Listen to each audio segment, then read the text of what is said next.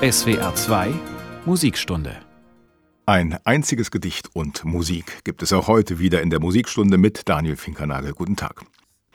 Wir beenden unsere Reihe mit dem Gedicht einer frühreifen Lyrikerin. Geboren wird sie in Czernowitz als deutschsprachige Rumänin, Selma Meerbaum. Mit 18 stirbt sie in einem Arbeitslager der Nazis an Entkräftung und Fleckfieber. Eines ihrer letzten Gedichte schreibt sie am 23. August 1941, 16 Monate vor ihrem Tod. Es heißt Sonne im August.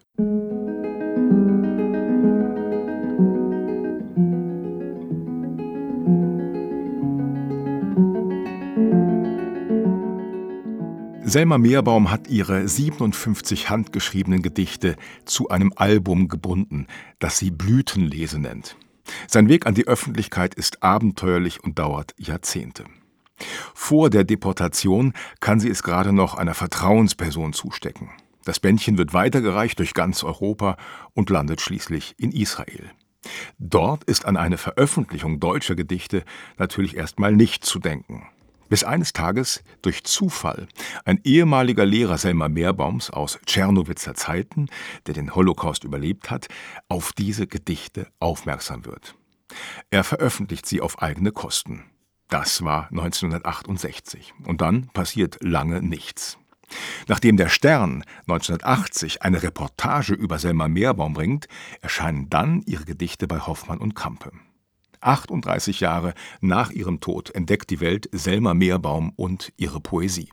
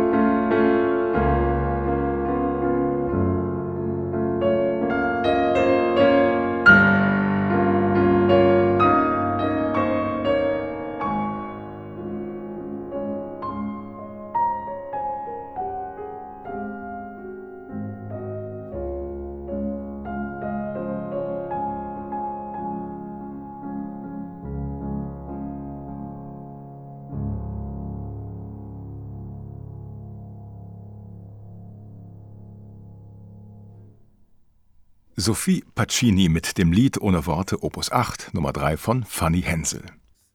Sonne im August, so heißt eines der letzten Gedichte der 18-jährigen Selma Meerbaum. Es ist ein melancholisches Naturidyll. Die letzte Zeile bringt eine plötzliche Wendung, die Heinrich Heine, einem erklärten Vorbild Selma Meerbaums, die Heine vermutlich sehr gefallen hätte. Es liest Isabelle Demey gleich einer Symphonie in Grün, durchpulst von Licht und Duft und Glanz, ziehen Wiesen sich und Hügel hin, erfüllt von buntem Blumentanz. Die Wege liegen lang im Wind, und alle Birken neigen sich, und wenn die Gärten verlassen sind, dann sind sie es nur für mich. Die Bänke stehen wartend da, die Gräser wiegen her und hin, und manchmal scheint der Himmel nah, und lange Vogelschwärme ziehen. Und alles ist tief eingetaucht in Lächeln und in Einsamkeit. Mit Gold ist alles angehaucht, und eine Elster schreit.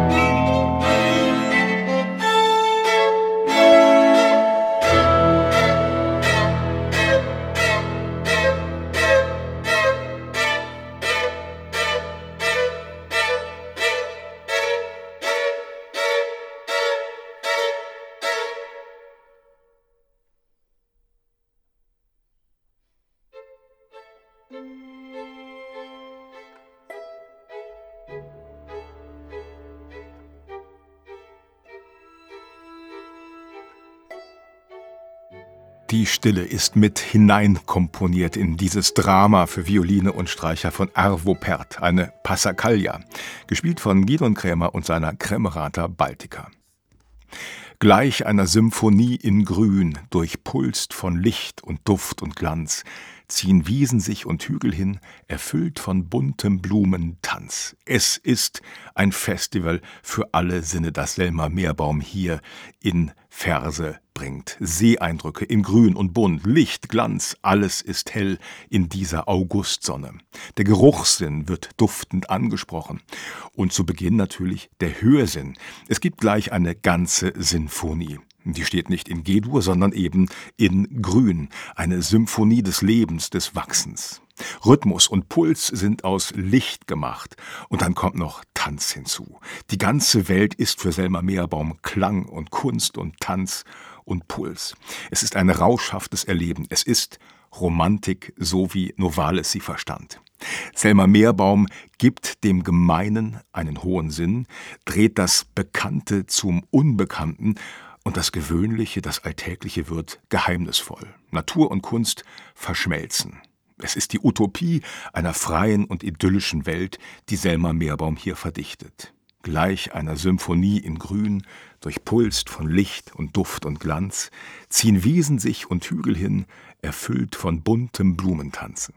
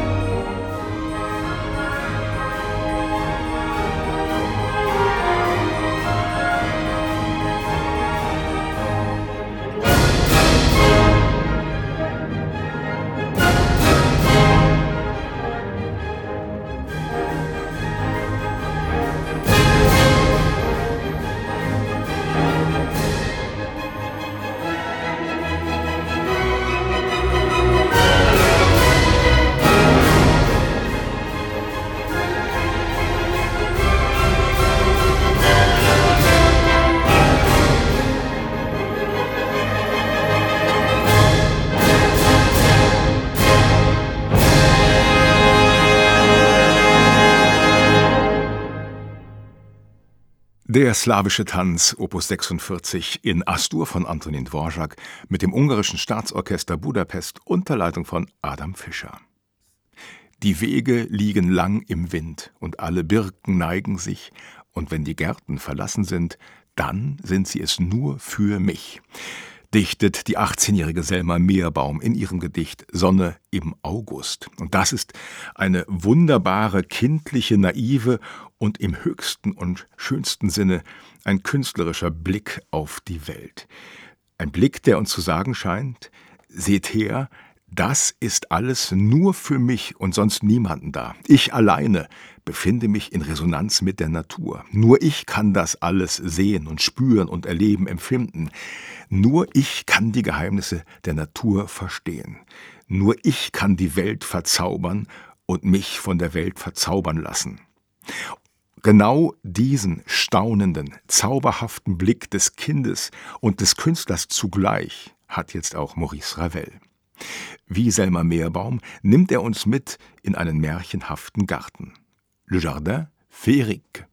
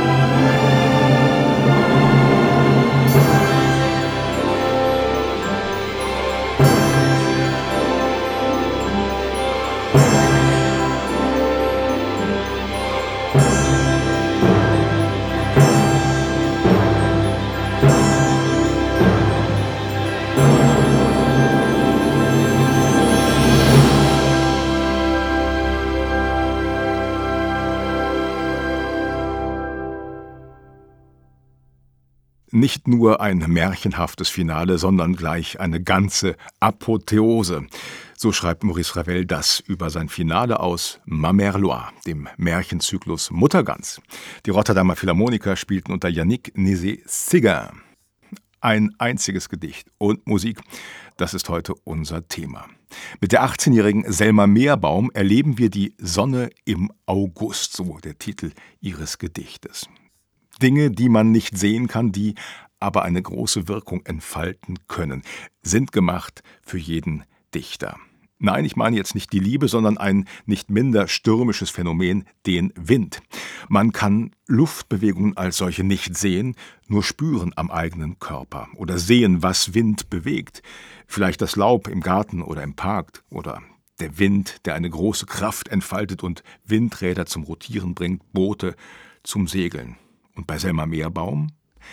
Die Wege liegen lang im Wind und alle Birken neigen sich. Der Weg des Menschen liegt also hier ganz in Einklang mit der Natur. Die Birken neigen sich, vielleicht verneigen sie sich, blicken runter auf die Wege des Menschen.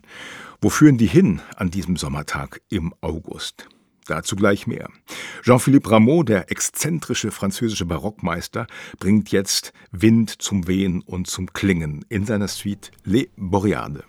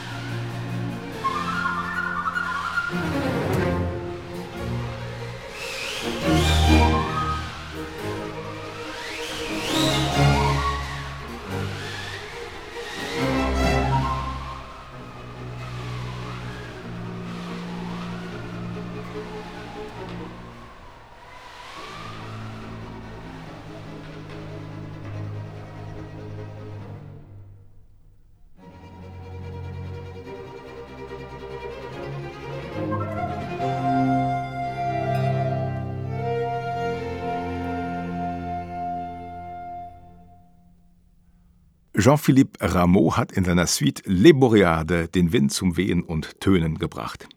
Das Orchestra of the 18th Century hat unter Franz Brüggen gespielt. Sommer 1941 in Selma Meerbaums Geburtsstadt Tschernowitz. Im Juli beginnt die deutsche Sicherheitspolizei mit der systematischen Ermordung und Deportation der Tschernowitzer Juden, die die Hälfte der Stadtbevölkerung ausmachen.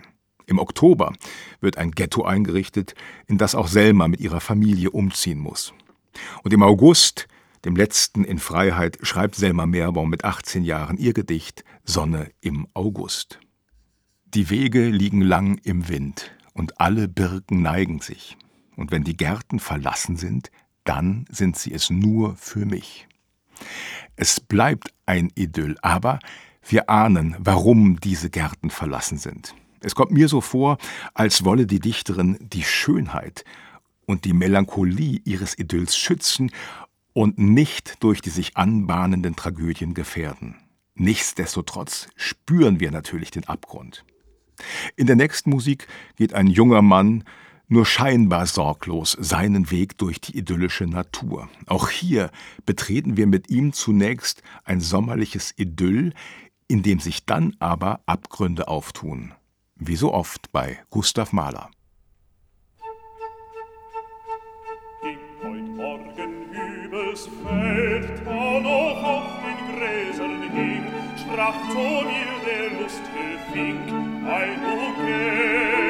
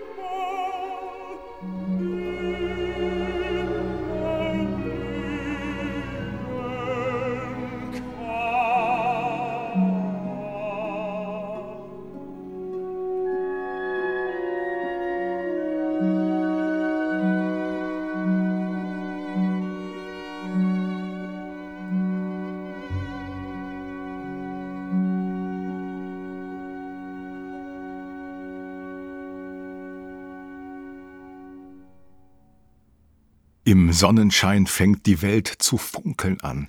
Ist die Welt nicht schön? fragt der fahrende Geselle. Und jetzt müsste doch nicht nur die Natur glücklich sein, sondern auch er selbst. Aber er weiß eben, dass sein Glück nie blühen kann wie die sommerliche Natur um ihn herum. Es bleiben allzu viele Fragezeichen in diesem Lied. Das waren Thomas Hampson und die Wiener Philharmoniker unter Leonard Bernstein mit ging heute Morgen übers Feld aus den Liedern eines fahrenden Gesellen von Gustav Mahler. In einer ganz ähnlichen Situation befindet sich auch die Dichterin Selma Meerbaum in ihrem Gedicht Sonne im August. Um sie herum ein sommerliches Idyll, aber die Menschen sind nicht mehr da, die Gärten sind verlassen. Das lyrische Ich ist einsam und trostsuchend in der Augustsonne. Wenige Monate nachdem sie das Gedicht schreibt, wird Selma Meerbaum mit ihrer Familie ins Ghetto von Tschernowitz deportiert, kurz darauf von dort eingepfercht in Viehwaggons in ein Arbeitslager. Ich habe eine Musik und eine Aufnahme gefunden, in der die Einsamkeit, das Verlassensein durchklingen, trotzdem aber auch ein melancholisches Leuchten und Hoffen hörbar ist. Chopins Cis-Moll Nocturne in einer ganz besonderen Aufnahme von 1938 aus Warschau mit dem polnischen Pianisten Władysław Spielmann. Sein Schicksal wird durch Roman Polanskis Film Der Pianist weltweit bekannt. Spielmann kann sich im Warschauer Ghetto verstecken und überlebt, weil ein deutscher musikbegeisterter Offizier ihm hilft. Das erste Stück, das er nach dem Krieg wieder im Rundfunk spielt, ist wieder jenes Cis-Moll-Nocturne von Chopin. Die Wege liegen lang im Wind und alle Birken neigen sich. Und wenn die Gärten verlassen sind, dann sind sie es nur für mich.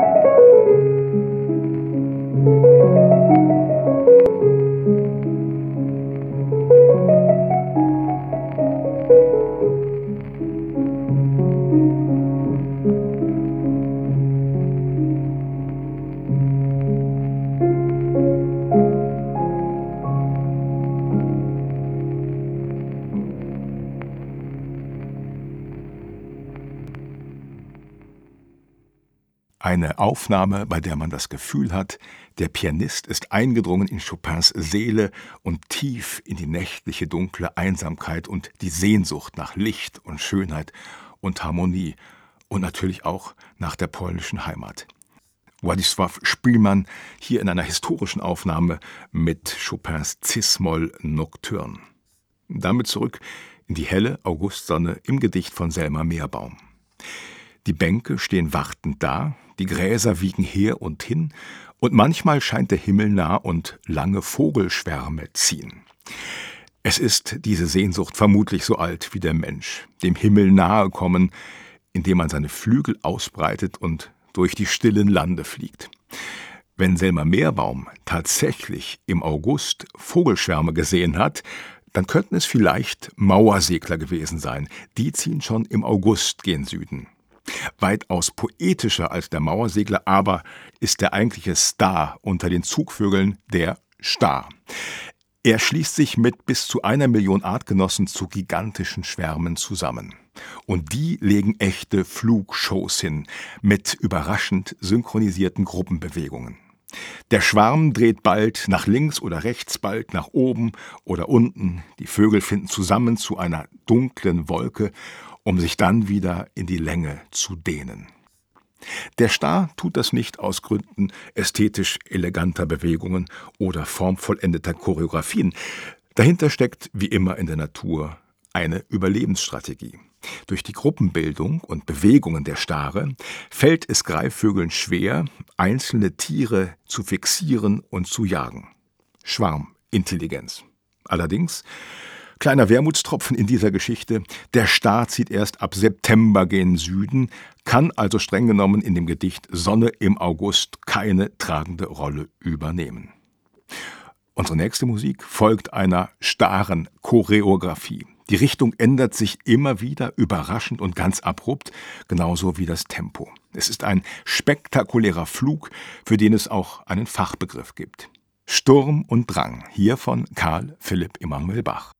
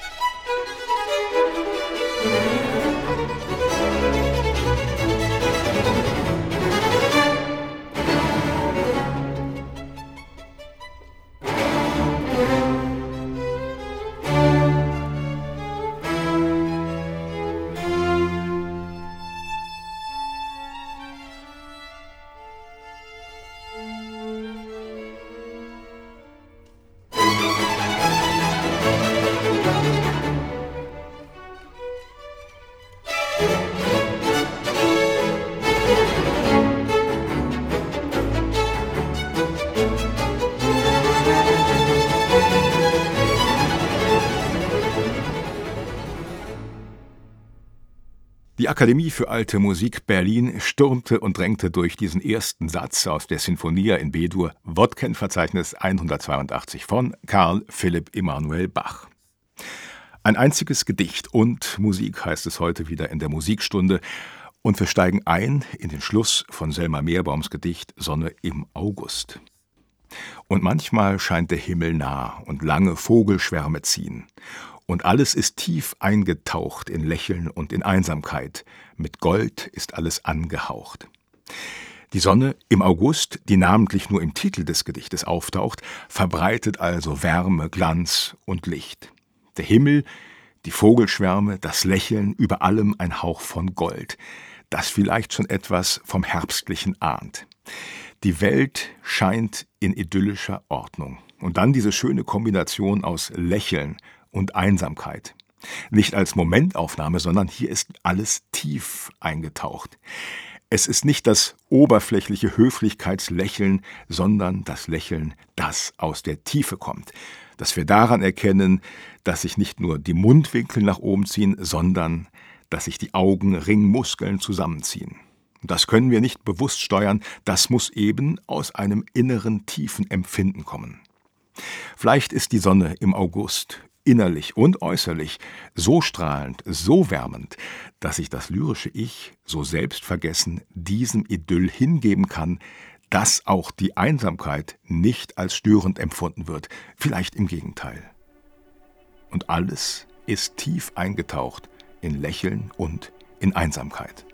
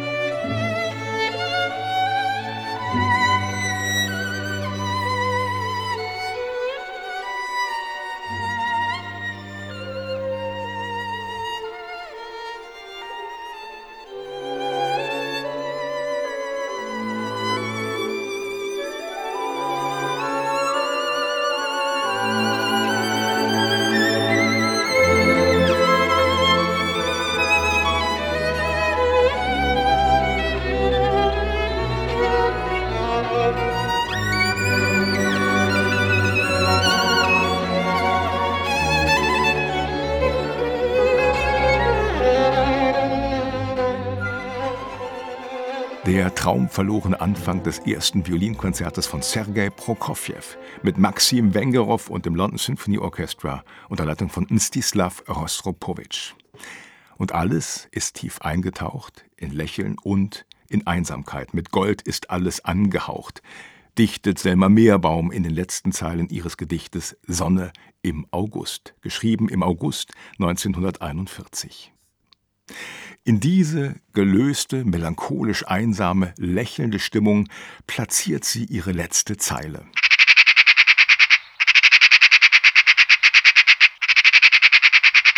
Ich hoffe, ich habe Sie nicht zu sehr erschreckt mit diesem Schreien, das ich ganz ohne Vorwarnung eingespielt habe, dieser Schrei einer Elster. Ich wollte Ihnen demonstrieren, wie solch ein Schrei eine Stimmung ganz plötzlich abrupt verändern kann und genau das tut Selma Meerbaum mit der plötzlichen und ganz unvorbereiteten letzten Zeile ihres Gedichtes. Und eine Elster schreit. Hier bekommt ihr idyllisches Naturbild eine Art akustischen Riss, eine Irritation, eine Störung durch einen Schrei, ein Alarmsignal in der Einsamkeit. Ein Schrei als starkes Gegenbild zum stillen Lächeln. Die Elster tritt hier vermutlich einmal mehr auf in ihrer uralten Symbolfunktion als Unheilsbotin. Selma Meerbaum gelingt das, was ihr erklärtes Vorbild Heinrich Heine so gerne und so oft gemacht hat. Mit der letzten Zeile dem Gedicht eine überraschende, eine unerwartete Wendung geben, sodass das zuvor Gehörte in einem neuen Licht erscheint. Und alles ist tief eingetaucht in Lächeln und in Einsamkeit. Mit Gold ist alles angehaucht und eine Elster schreit.